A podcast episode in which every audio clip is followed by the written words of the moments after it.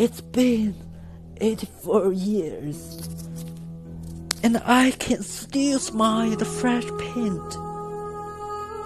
The china has never been used.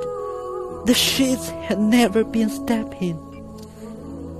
Titanic was called the ship of dreams. And it was.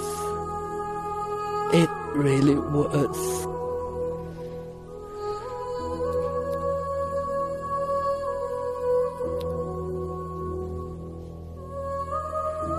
Fifteen hundred people went into the sea when Titanic sank from under us.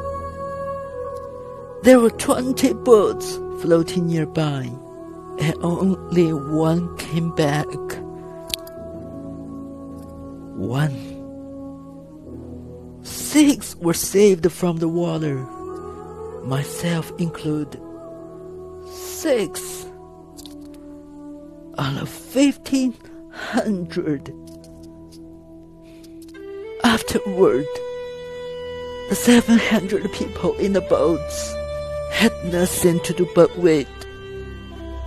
Wait to die. Wait to live.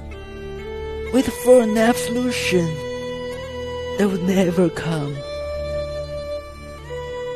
No, there wouldn't be, would there? And I never spoken of him until now, not to anyone, not even your grandfather. A woman's heart is a ocean of secret. But now you know there was a man named Jack Dawson, and that has saved me. In every way that a person can be saved. I don't even have a picture of him.